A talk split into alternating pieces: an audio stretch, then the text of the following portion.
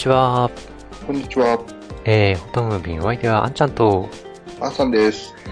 はい、えー、久しぶりになりますけども、えーと、今日この収録日がある、えー、土曜日なんですけども、えーと、新潟県で美術展覧会、えー、まあ通称県展というのがありまして、そちらの方を見てまいりました。で、これは、うん、これはどういうものかというとですね、日本画、えーと、洋画、えー、版画、彫刻、えー、工芸、書道、そして写真と、まあ、7部分あるんですけどもね、で、アマチュアの方の、まあ、あの、芸術家の登竜門になってるということで、毎年ですね、4000点以上の応募があるんですけどもね、その中でも写真もね、あの、2800点ぐらいの応募でしたかね、あって、で、その中で選ばれた280だったかな、まあ、約300点ぐらいがですね、あの、展示してあったんですけどね、そちらを見てまいりましたよ。うんおー、てかそんなにたくさん応募があるっていうのがすごいですね。すごいですよね。ほんとなんかもうかなり写真をやる方のこう、やっぱり、なんですかね、ステータスというのが、なんていうんですかね。うん、なんかそういうコンテストの有名な一部になっているようですよ。うん。で、まあ感想を言いますとですね、うん、まあ一言で言ってしまうとですね、うん、改めてこう、写真は難しいなっていうのをね、ほんと見て感じましたね。もうこの一言につきますね。うん。うんこれちょっと、また長くなっちゃうんでね、またもしかしたら次回か次の機会にもちょっとね、掘り、か掘り、掘り下げて話したいと思うんですけども。で、これはね、写真もね、もちろんいいんですけどね、他の日本画とかね、洋画とか、いろんなその芸術作品があるので、あの、写真をやる方もね、写真だけじゃなくてですね、こういろんなものを、作品見るとですね、またいろんな刺激が受けられると思いますので、も、まあ、お時間ある方はね、確か6月4日までやってると思いますので、まだ間に合うかなと思いますのでね、興味ある方はぜひ見てきてくださいね。はい。ということで、第165回フォトムービースタートです。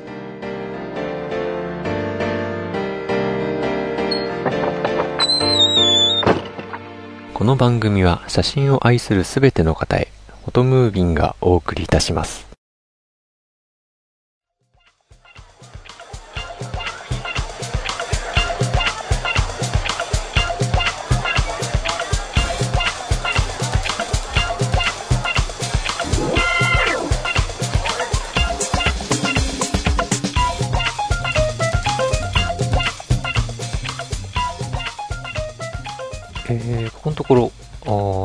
かいい天気が続いて、撮影日和になってますけども、えー、朝なんか、どっか行きました？えーっと、そうですね。まあ、どっか行ったっていうわけじゃないんですけど、うんあの、久しぶりにあれですね、あの、ちょっと一眼、本当1年はオーバーかもしれないけど、それぐらい近いぐらいちょっと使ってなくて。で、一眼レフを引っ張り出しましてですね、うん。まあまあ、なんでかっていうと、あの、まあシーズンなんであれですけどね、子供の運動会あったんで、ああ、なるほど。うん。で、久々に、あのーなんだっけ、一眼を出して、望遠レンズをつけて、うん。で、電池がまだ半分以上残ったんで、よしよしと思って、そのまま持って出て、うん。それで、まあ、写真撮ってきたんですけども、う。うんどうでした？ーん、あれですね、まあ、久しぶりに使っても、まあ、使い方覚えてるもんだなっていう、そうそういう、あれと、まあ、あとはあれですね、あの、うん。ちょっとね、その、リレーのシーンを撮ろうと思ってたので、うん。うん、で、まあまあ、なんだっけ、一応オートフォーカスはついてましたから、うん。まあ追っかけられるんですけども、うん。うん、ただ、まあね、今の最新鋭のモデルに比べれば、ちょっとスペック的に劣る部分があるので、うん。ん、ちょっとね、もうちょっとこうだったら嬉しかったのに、みたいなところはありましたけど、うん。うん、まあまあそこはちょっと腕を磨けという話で、うん。うん。うん、で、でね、ただまあ、まあ、それはそうと、あれですね、私ね、あの、午前の部、午後の部と、一回家に帰って、まあ、お昼食べて、またお昼から行ったんですけど、うん。でずっと見てたら、あれですね、やっぱりその、年々思うんですけど、あの、うん。なんだろう、一眼率が高いというか、カメラ持ってる人の数がすごい増えてる気がするんですよああ、ね。なるほど。ほうほうほう。うん、やっぱり以前ね、定番っていうと、その、なんだろう、ビデオを三脚に立てて、ああ、そうですね。うんう。うんん、もう場所取りばっちりしてみたいなっていうのをよく聞,、聞いてたんですけど、うんうん。うん、今回はどっちかっていうとあれですね、その、なんだろう、一眼、大体ね、パターンがこう決まってて、うん。あの、割と多いのがお父さんが一眼、あの、一眼で写真を撮る。うん。、で、お母さんはビデオを撮るみたいなうん。感じの人が多かったみたいですね。ああ、なるほど。もう両方でバッチリ抑えようっていう、あれですね。うん、ただね、やっぱり中には、あの、なんだろう、こう、お母さんが一眼っていうパターンも結構まあ見えたんですけどね。うん。うん、逆に言ったらそっちの方がもしかしたら、まあまあ、例えば撮る方にしてみれば、あの、なんだろう、いろいろ動けるんでね、うん。うん。うん。それでもいいのかなっていう気がするんですけどね。そうですね。どのビデオカメラよりやっぱり、その一眼の方が動きがいいというかね、うん、撮りやすいかもしれないですね。うんそうですね、フットワークはね、良くなるんで、そうですね。へえでまた、今ね、去年も話したかもしれないですけど、あの、なんだろう、ちゃんとその応援席とまた別に、うん。あの、撮影場所みたいな、その、例えばゴール地点のすぐ脇とかにえ、あるんですよ、撮影スポットえーそうが。なんですか。ちゃんとあの、ここで撮ってくださいみたいな、ちええょっとこう、白線があって、うんうんで、その中で撮るっていう。うん。で、まあ、自分の、その撮りたいっていうか、自分の子供の番が終わったら次の人とチェンジみたいな暗黙の了解が出てて、すごいですね。逆にありがたいですね。それだけ決まってるとね。うん。ねえ、まあ、ねえ確かにね、考えたなっていう感じはあるんですけどうね。ん。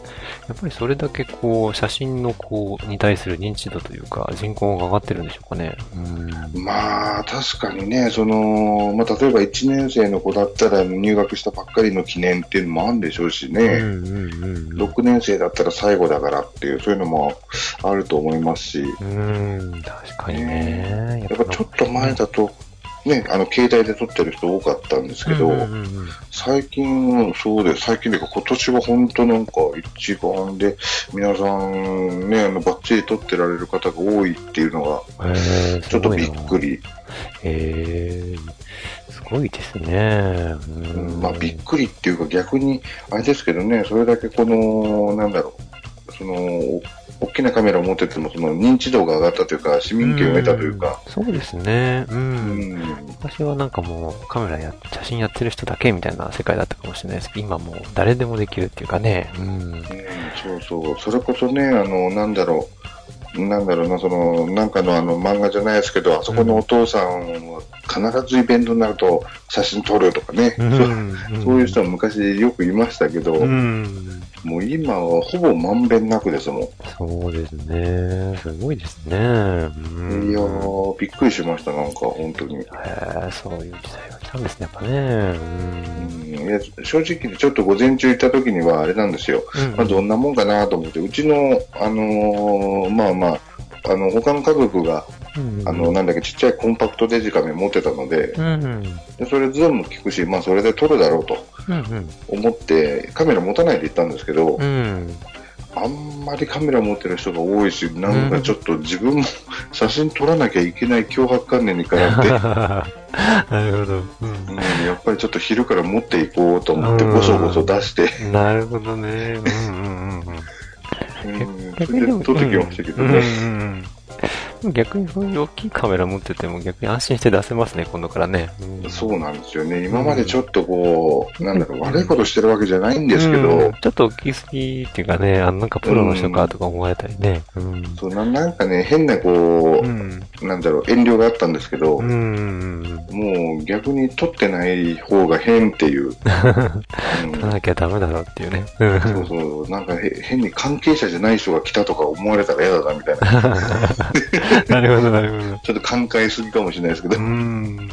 あ、それだけ、こう、やっぱり、認知が上がってんのかな。うん。大きいカメラとかも。うん。うん、大きかったですよ。あ、大きいじゃない、すごかったですよ。やっぱり、中にはね、ちょっとあの、鳥でも撮るのかなっていうような人もやっぱりいましたし。いましたやっぱり。うん、すげえなーって思って、ちょっと羨ましいって思いながら。ああ、それはもう違う意味で羨ましいですね。うん、そう、そうですよ。そのレンズいいなーって。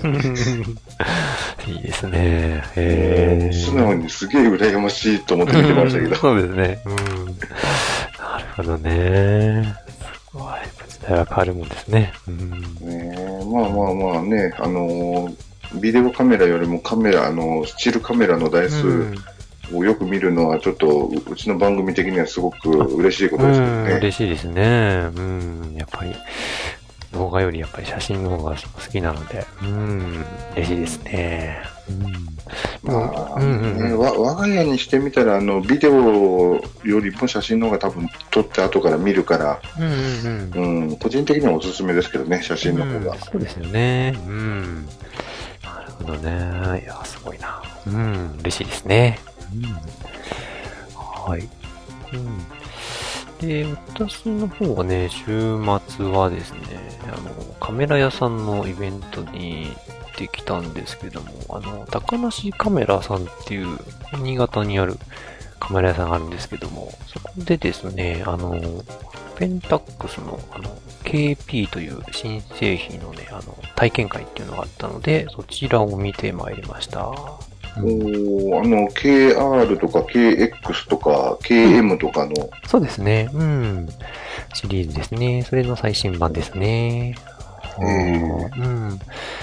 で、まあ今使ってる、まあ一眼がキャノンなんですけど、まあそろっと、まあ買い替えたいなっていう気持ちもあったんで、まあ順当にキャノンさんの違うモデルかなーっていうのもあったんですけども、まあ、たまたまね、この高梨カメラさんのイベント見て、あ、珍しいなーと思ったのでね、ちょっと寄ってみたんですけどもね、まあ結構ね、一言で言うとね、なんか、キャノンさんとかニコンさんとかとね、全くちょっと違う路線というんでしょうかね。うん。あの、コンパクトで、あの、なんていうかね、機能もギュッと詰め込んだ感じの、うん、そんな感じのね、一眼でしたよ。まず一言で言うと。うん、おまあ、うん、そうですね。あの、結構ペンタックスのカメラっていうと、割とちょっとこう、個性的なイメージ強いですよね。うん、そうですね。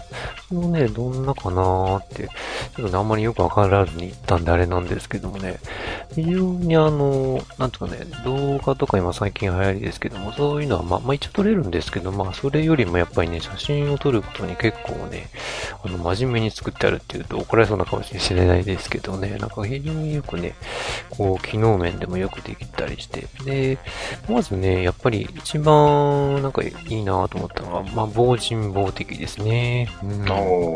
うん。なんか、私知らなかったんですけどね、あの、ペンタックさんってこの、全部、あの、エントリーモデルから、あの、上位モデルまで全部、あの、防人防的なんですってね。うん、あ、そうなんです。うん、そうらしいんですよ。私もね、知らなくて、ええー、と思ったんですけど、うん、これは逆に、いいなと思って。うん、一眼レフはね、全部そうなんですって。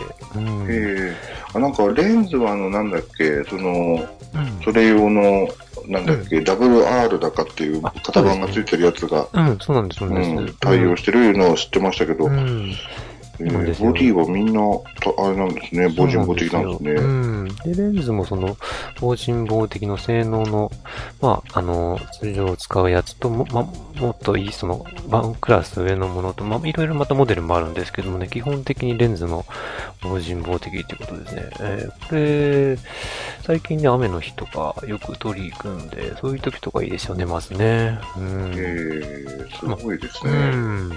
あとは防塵なので、まあ、海とか、そういう砂ぼこりあるとこでも撮りやすいということですね。うん。だからアウトドアとか、やっぱりあのー、このセールスの方の話にもあったんですけども、やっぱ山登りする人とか、うん、アウトドアの撮影、まあ、風景写真ですね、メインとか。うん、そういう方がね、やっぱりユーザーさんすごい多いってこと言ってましたね。うん、確かにそういうアウトドア系はですもんね。うん、なんだろう、その荷物増やしたくないっていうのをよく聞き、聞きますからね。そうそうそう、そうなんですよ。で、今朝が言ったみたいにそう、荷物になるんでね、やっぱ一眼って大きいから荷物になると思うんですけどもね、このね、KP はね、結構ちっちゃくて、あの、どのくらいって言えばいいかな ?EOS の M5 の、そうですね、一回りぐらい、大きいぐらいですかね。ちょっと普通の一眼レフ持ったことある人ならわかると思うんですけどね。それから比べるとかなりね、コンパクトにギュッとね、まとまってる感じですよ。うん。うん、これ、うん、今商品写真見てるんですけど、うん、あの、グリップと反対側がすごいちっちゃいですよね。うん、そうなんですよ。うん。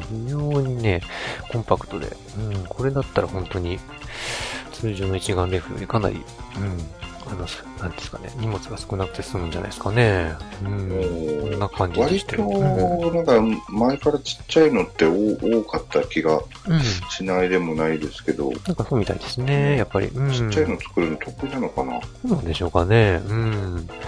でね、ボディもマリングネシウムでね、もうすごいがっちりしてて、本当にギュッと詰め込んであるって感じでしたよ。うん。おなんかあれですよね、うん、形もちょっと個性的ですよね。うんうんうん。かなりソリッドで。これね、写真、個人的な意見として写真映えがね、ちょっと、うん、いまいちでね、どうなんかなと思ったんですけどね、実際見るとまたちょっと印象だいぶ違うと思います、これ。うん。ソリッドなね、デザイン好きな人は結構好みなんじゃないですかね。うん。ね、なんかこのペンタブルも独特な、うんうんうん、こう、このきっちり三角みたいな感じになってますね。そううん。で、もう一ついいのがやっぱりシェア率が100%ってことで、ファインダーがやっぱり、あの、見たままのものがそのまま取れるっていうのはやっぱりいいですよね。へえー、あ、本当だ。なんですよ。シェア率100%ですね。うん。通常とね、APS-C サイズのカメラになると、だいたいそうですね、よくて97%とか、まあそれでも結構頑張ってると思うんですけどね、やっぱり、あの、ファインダーで見たのと実際に撮れるもの、ね、ちょっと大きさが若干違うので、あの、変なものが見切れたりね、する場合もあるので、うん、やっぱり100%っていうのはかなり魅力じゃないですかね、あの、人によってはね。うん、あと、あれですね、ちょっと個人的にすごいなと思ったのは、この感度がまたいいみたいですね、高感度ね。そう、それも言ってました。で、一応、マニュアル的に、マニュアル説明、えっ、ー、と、カタログですか。カタログにはなんか、えっ、ー、と、82万とか書いてあ、あ、1万でしたかね。うん、書いてありますけど、ね、これ商品ページ見ると、80えー、と81万9200ってむっちゃくちゃな数字書いてありますけど。そうですよね。もう、わけわかんないですよね。これだけ言うとね。うん。で、あの、まあ、商品、いや、じゃないや、えー、っと、お店の、じゃないな、あ、そっちの、あの、その時ですね、あの、リコンさんの担当の方が来てたんですけども、その人の話によるとね、まあ、常用で普通に使う分には、あの、えっ、と、12,800ぐらいは全然余裕で、ほとんどノイズがわからないぐらいで使えるよって言ってましたね。うん、あそうですね。今これね、うん、あの、なんだっけ、オフィシャルサイト見ると、うん、800、えっ、ー、と、12,800、5100、あじゃあ、5万1200、ね、うん、うんっていう感じで、こう、いろんな感度で撮ったやつ見れるんですけど、うん、確かにね、この 5, 5万1200ぐらいになると、ちょっとこう、ザラザラした感じ、ね、かな、みたいな。そうですよね。うん。なこと言ってましたよ。もうなんか、うちで今使ってるカメラが400ぐらいでもう限界なんで、もうどんな世界なんだって話ですよね。私もそうなんですよ。だからもうちょっと薄暗いとこ全然撮れないから。うん、そうですよね。やっぱりこの ISO 感度が、あの、なんだっけ、高感度だっていうのはすごく、ね、魅力的なんですよ。ですよね。うん。先日もね、ちょっと夜、まあ出歩いて撮ってたことあるんですけど、やっぱりね、もうちょっと欲しいなっていうのはね、最近のカメラ見ると欲しい思いますよね。いや、ほんとそうですよ。もう400超えたらもうザラザラでもうどうにもならなくなってくるんで。そうなんですよね。そうそうなんですよ。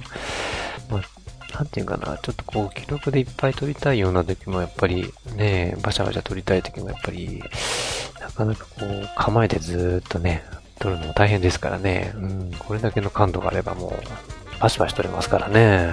うん、そうですね。うん、ちょっと、欲しいなって思うところあるんですけど。うん、あと、ちょっと面白い機能としては、あの、ブラケット撮影ですかね。うん。通常、あの、露出変える、あの、例えば、プラスマイナス1とか、ね、あの、撮るものが大体普通のカメラついてると思うんですけども、それに加えてですね、被写界頻度をプラマイできる、プラスマイナスとかできるのがあるんですよ。うん。へうー。ん。なので、1枚の写真で、えっ、と、全部の開放の写真、えっ、と、1段絞ったもの、1段開けたものとか撮ることができるんですね。うん。あ、あ本当だ。被写界深度ブラケッうんト、被写界深度ブラケット、モーションブラケットって書いてありますね。そうなんですよ。それに加えて、あの、シャッタースピードのそういうブラケットモードみたいなのもあってですね、なかなかこれ面白いです、これ。うん。ああ、なるほどね。うん。まあ、流し撮りとか、あの、まあ、滝の写真とかですね。ああいうので、やっぱり、私の撮るとき、やっぱ、何段かね、何段か分こう、やっぱりこう、撮るんですけども、それが一回で撮れちゃうっていうのは結構楽ちんですよね。う。うんん。これはあれですよね、被写界深度ブラケットってよくあの、なんだっけ、うん最近のカメラだと、これ連続で何枚もこれを撮っといて、うんうんうんで、後からこう、被写界深度を変えられるように見えるっていうか、うんうんうん、あのーなんだろう、ボケの量が自分で後から選べますよ、みたいな。うん。うんうんうん。あれに似た機能なのかもしれないですね。ただうん、これはもうパラで全部、あ、そうですね。記録してますけどうね。ん、そうです、そうです。これはもう一枚一枚撮るって感じですね。うん。うんそうなんですよ。まあ、あと、今これ、うんなんだっけ、その、商品説明見てたら、うん、あれですよ、あの、シャッターも、なんだっけ、電子シャッターで2万4000分の1とか、うんそうなんですよね。それもすごいですよね。うん。これ、面白いですね。うん。だからね、本当にね、あの、撮影するなんかちょっとまた新しいものが撮れるんじゃないかっていうね、ちょっと期待しちゃいますね。なんかね、今まで撮れなかったものが撮れるっていうかね。うん。なんかね、やっぱりもうなんか時代、そういう時代だからもうあの、なんだろう、うんの機械に頼頼らないとか言ってる時代じゃないですよね、もううん、ね。そうそう、逆にそれを使ってて、そうそうそうそう、それを使って逆にもっと新しいものをなんか作れるんじゃないかっていうね、ちょっとそ、ちょっとそういうね、なんか、うん、楽しみというかね、なんかできるんじゃないかなと思ってね、ちょっとね、ちょっと心がね、まず買う、買いやすぐは買いはしませんけども、なんかね、ちょっとね、新しい、こう、物欲の対象になってく、ってしまったというかね、うん、ちょっと面白いですね。うんそうなんです。なんかね、こう、道具に頼らないって思っていいても、やっぱりね、限界っていうものはやっぱりあるんですようね。ん。物理的限界はね、もうどうしようもならないですからね。そうなんですよ。だからね、やっぱりその、そうね、さっき言ってたみたいに新しい何かをやろうと思ったら、こういう機能を使いこなしてみるっていうのもね、うんうん、そうですよね。ややっぱり可能性広がりますもんね。そう、そうですよね。うん。いつも使ってる、こう、アナログなカメラをまあ楽しいんですけど、まあこういうもうハイテクデジタル最前線みたいな、うん、カメラを使った楽しみもまたいいんじゃないかなと思って、うん。うんで、まあ、あともう一つ最後に、あと、ボディ内にあの手ブレ補正がついてるってことなので、うん。最近ね、他のカメラもありますけども、そうすると昔のレンズとかもね、結構手ブレしないで、うん、撮れるので、そういう使い方もできるし、まあ、新旧いろんな、ね、新しいボディと昔のレンズとか使いたい人も結構いると思うので、そういう組み合わせもできるし、本当なんかね、純粋にこう、写真を楽しめるようなカメラなのかななんてね、ちょっと思いましたね、改めて。うん。あそうなんですよね。そうそうそうそう。ペンタックスと、あとどこだっけ？オリンパスかな、でしたっけ、ボうんあの、ボディに手ブレ補正入れてるのって。そうですね。うん。そうなんですよ。これ、すごくいいなと思うんですよね。うん、そうなんですよ。で、まあ、フルサイズではないですけどね、あの、画質的にはもう APS-C でも今すごい良くなってますからね。う。うんんで、まあデータのハンドリングも軽いですし、うん。ちょっとね、面白いなぁなんて思いましたよ、今回見てきて。うん。そうなんですよ。このボディ内手ブレ補正っていうのはすごく魅力的では、私も一番最初に一眼買おうと思って、うんやっぱりいろいろ調べた時に最初ペンタックスのモデルにしようと思って、お店に行ったら、うんニコンが一番安かったからニコンになっちゃったっていうのがあったんですけど、うん。これはちょっと魅力的ですよね、確かに。そうなんですよ。うん。なんかなかね、こう、撮影の楽しい魅力が詰まってると思うので、うん。ちょっと、あれですね。うん。まあ、ちょっと、忘れですよ。私のうろ覚うんえですけど、確かペンタックスもマウントが結構昔から変わってないんじゃなかったかな。あ、そうですか。古いレンズもうんうん。使えるんじゃなかったっけかななんて思うんですけど、違ったかなそうそうするとあれですね、今までの資産とか活かせるのかなどうなんでしょうね。うん。うん。まあ、ちょっと勘違いだったらあれですけど、うん。そうですね。うちの番組的にはこれ多分初ペンタックスだったかもしれないですけど。そうですよねうん。なので、もうちょっとね、まあ、もし詳しい方がいたらね、また教えてほしいんですけどね。うん。まあそんなちょっと新しいものを見てきました。久しぶりに。はい。ということで、うん、まあ、新しいものの続きということで、あの、先週、あさんが、シムの SFD モードを試してもらいましたけど、そのパート2ということで、うん、今回もありますけども、さあ、どうでしょうかね？どんな感じになりましたかね？えーとですね、そうですね、まあまあ、ちょっと最近、ね、あんまりなかなか写真撮りに行けてなかったと言いつつも、この新しいモードちょっと試してみようっていうことで、まあ、まあ、そのテストがてらいろいろと撮っては見ているんですけども、うん。えーっとですね、今回はちょっとこの、なんだっけな、えーっとですね、SFD モードで撮ると、えーっと、これ拡張子がね、X3i っていうのになるんですけども、うん、これ、まあ、これのですね、あの、なんだっけ、X3i ウィン、え、エディットウィンドウっていうのがあるっていうのを知らなくてですね、うん。うん前回お話しした時にこれが、まあ、あるのが分かんなかったとか、後で気づいたっていうお話、ちらっとさせてもらったと思うんですが、うん。うん、ちょっとね、これを試してみたんですね。うん。うん、これ、実際の撮影データのところでですね、こう、メニューを選ぶと、その、うんうん X3i エディットウィンドウを開くっていうメニューが出てくるので、うん。で、これで開くと、その、連続で撮ったその7枚の写真がずらっとこう並んでくるんですね。うん。うん、それこそさっきのそのオートブラケットで撮ったみたいなやつがずらーっと並んでて、うん。うん。うん。で、この中からあの自分でチェックで好きなものだけをこう選ぶことができますよと。はいはいはい。うん。だから極端にあの白く飛んでるやつとかも黒く潰れてるやつを外すとかっていううん選択も一応できるんですね。うん、なるほど。うん、ただ、これ合成するときにですね、最低3枚選ばないと、うん。あのフレームは3枚以上選択してくださいっていうエラーが出ちゃうんです。うんまあ3枚以上選んで、で、えー生成をするとうん。いうことが一応できます。うん。ただね、これどういうあれで、なんだろう、その、なんだろう、ちょうどいいところを選んでるのか、なんともかんともなんですけど、うん。これのテストでちょっと撮ってみて、実際にじゃあ動いてるものが入ったらどうなるんだと思ってですね、うん。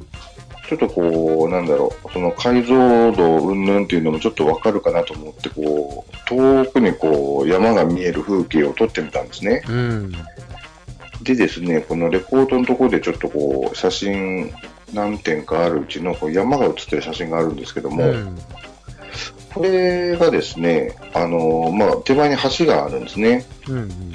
で、ここの橋の上に実はこれね、あの、最初の、その7枚撮ったうちの最初の3枚ぐらいは車が写ってるんですよ。うん。車が通過してるところをちょっと狙ってシャッター切ってみたんですね。うん。で、ちょっと分かりづらいんですが、ちょっとね、これあの、また後ほどちょっとあの、あの、なんだっけ、ブログの方にもちょっと写真を上げていただくと、まあ、それ見ながら聞いていただくと分かりやすいかもしれないんですが、うん。えっ、と、7枚ずらっと並んでるうち、暗い方から3枚がですね、なんかうっすら実はこう、車が映ってるんですね。うん。ちょっとこう、車のあの CPR が光ってこう、見えるのがうっすら見えるんですけどうも、ん。で4枚目からは車もう通り過ぎた後なんですね。うん。で、合成して出来上がると、車が映ってない絵ができてますよと。うん。そうですね。うん。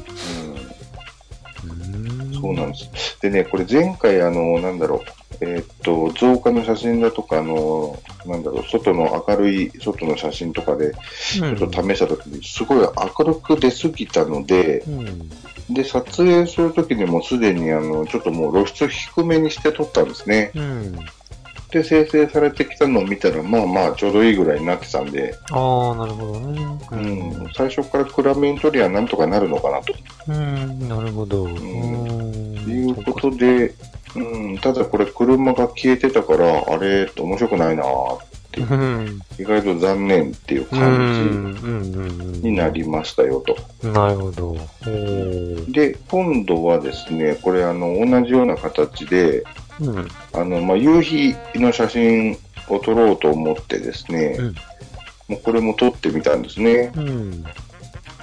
で、これはですね、実を言うと、まあ、これちょっとね、あの、また来週というか、来週じゃなくて、さらあの、次回にまたお話しさせていただこうと思うんですけど、うん。いろんなシチュエーションで撮ってみるとですね、実はすごく、場所によってノイズ、あの、シーンによってね、ノイズがめちゃくちゃ乗るんですよ。うん。うん。あの、カラーノイズみたいなのがすっごい乗ってくることがあるので、うん。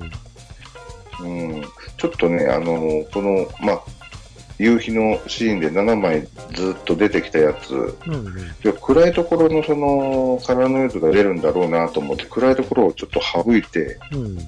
明るい方、ちょうど良さそうなとこから真ん中から明るい方に3枚選んでうん。合成してみたところ、うん。やっぱりすごくザラザラなんですよね。ノイズが残っちゃってるよと。うん。なるほど。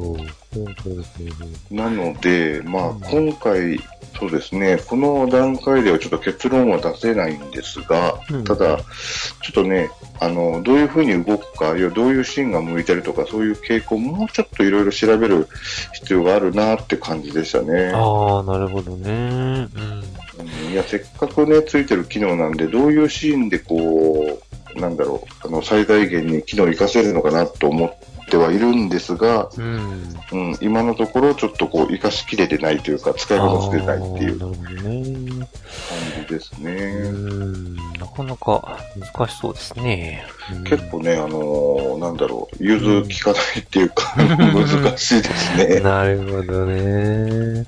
やっぱりもう本当に完全に止まってるものじゃないと、やっぱ難しいのかな。ううん。ん、確かにほぼ止まってる。う、う。うんん。風景といっても、か全く止まってるわけではないですからね、厳密に言うとね。まあね、うん風が吹いてたりとか、いうこともゼロじゃないから。そうですね。遠い雲といっても、必ず止まってるとは限らないからな。なるほどね。わかりました。じゃあまたそれは次回ですね。そうですね。ということでですね、一応実はこのレポートまだ続きがありまして、あの、次回ですね、この、あの、3番っていうか、3つ目ということで、ちょっとね、いろんなシチュエーションで撮った写真とか、ちょっと試してみたっていうのがあるので、うんちょっと次回はそのお話をさせていただこうかなと思ってます。はい、お願いします。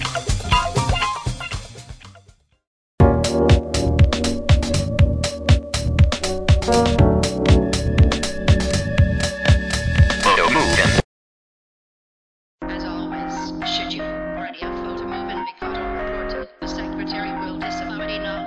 knowledge of 指令写真のコーナー。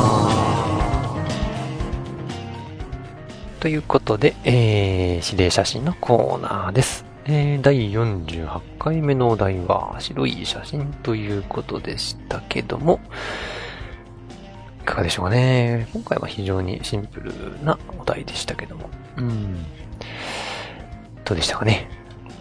そうですね。まあ、今回は割と、あのーちょっと長い休みがあったんで、早い頃から撮っとい、撮っておけたかなっていうね。感じですかうね。ん。私もちょっとインスタの方で何枚か珍しく多めに上げてましたけどもね。はい。ということで、今回は私の写真からちょっとご紹介いたします。はいまずは、えっ、と、白い富士と白い月ですね。はい。富士といえば大体紫だと思うんですけども、えっ、と、新潟にですね、こう、白富士というの、白富士っていうのかな読み方としてはどうなんでしょうかね。白い富士があるんですけどね、それをちょっと見に行った時に撮ったものなんですけども、ちょっと早かったって感じですかね。うーん。おーいや、これちょっとね、気になるのが、その、月はどこだろうっていう。ああ、そうですね。これちょっと分かりづらいですよね。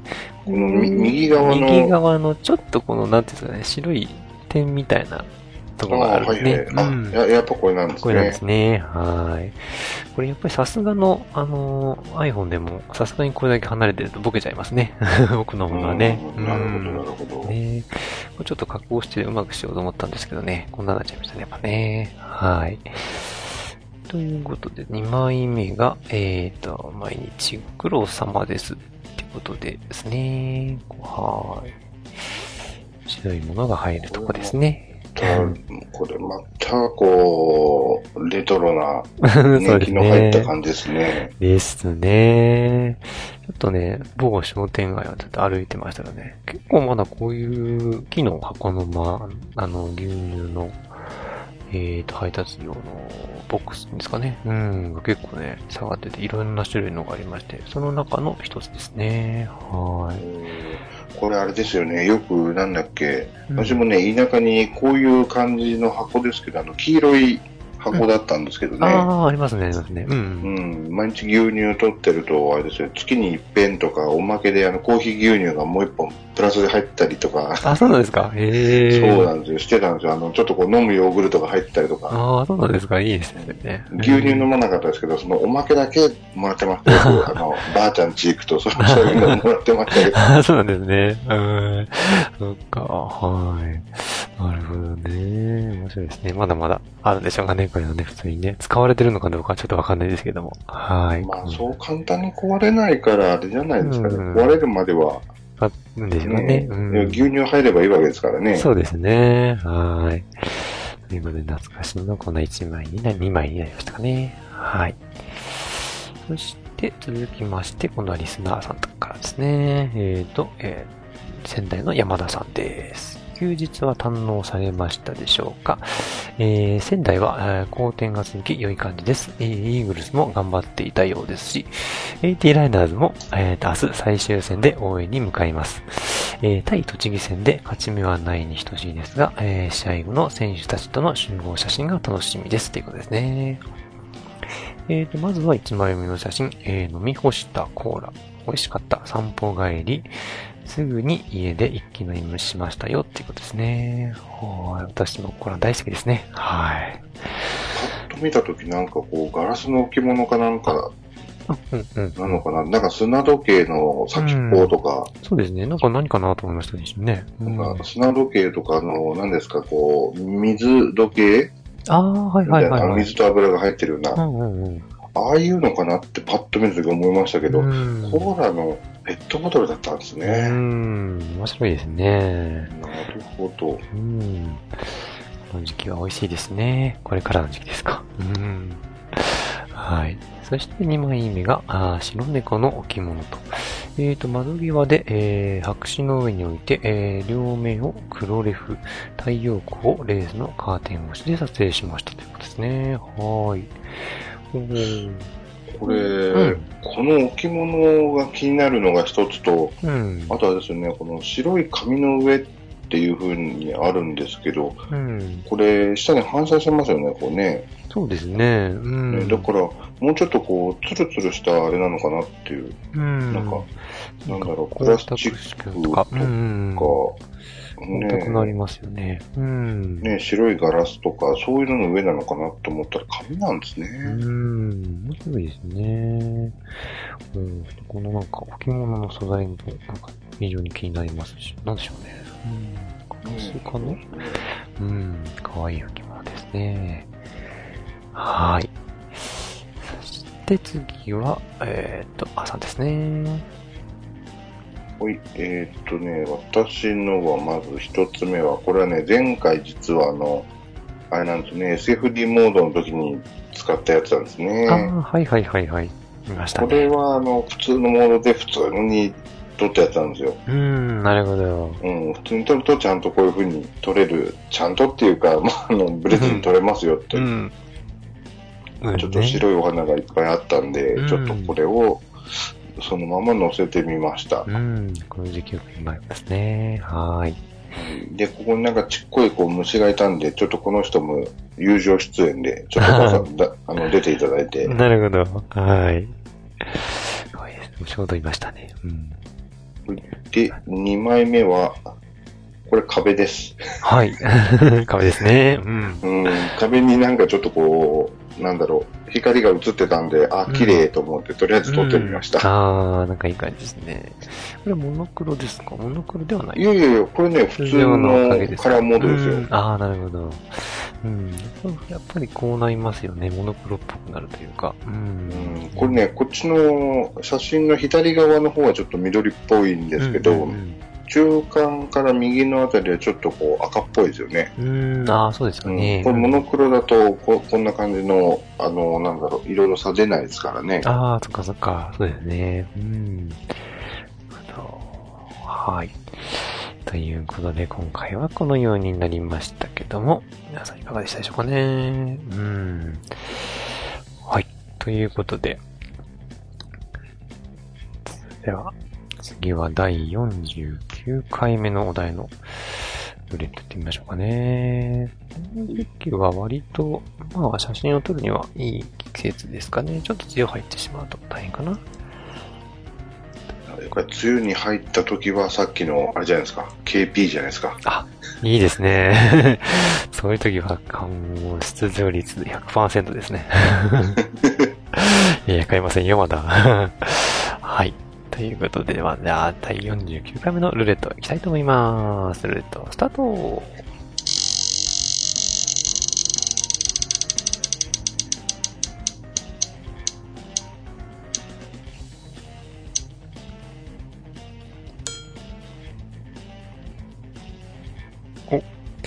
出ました。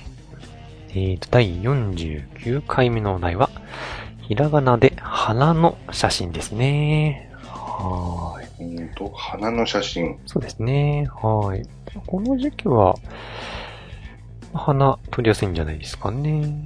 うん、どうでしょうか。ん花、花、うん。は、花、うん。うん、なるほど。なるほど、ということで。はい。49回目のお題は、花の写真となりました。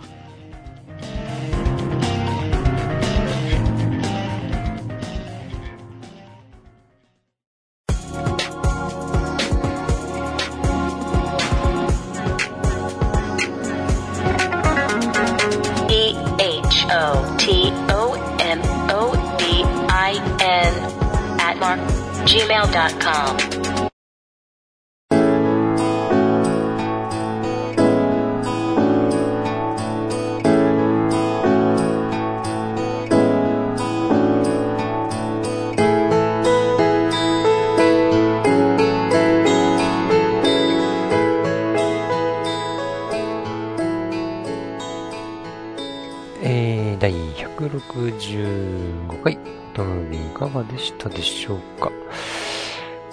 新しい指令写真も決まりましたので、えー、これを題材にですね、写真を撮ってない人も、また写真を撮りに行きましょう。うん、この番組では皆様からのえお便りをお待ちしております。えー、お題を投稿する指定写真のコーナーへの投稿もお待ちしております。今回のテーマは、えー花の写真ということで、テーマに沿った写真なら何でも OK です。えーメールまたブログのメールフォームからお送りください。インスタグラムでもお待ちしております。ハッシュタグは指令写真049です。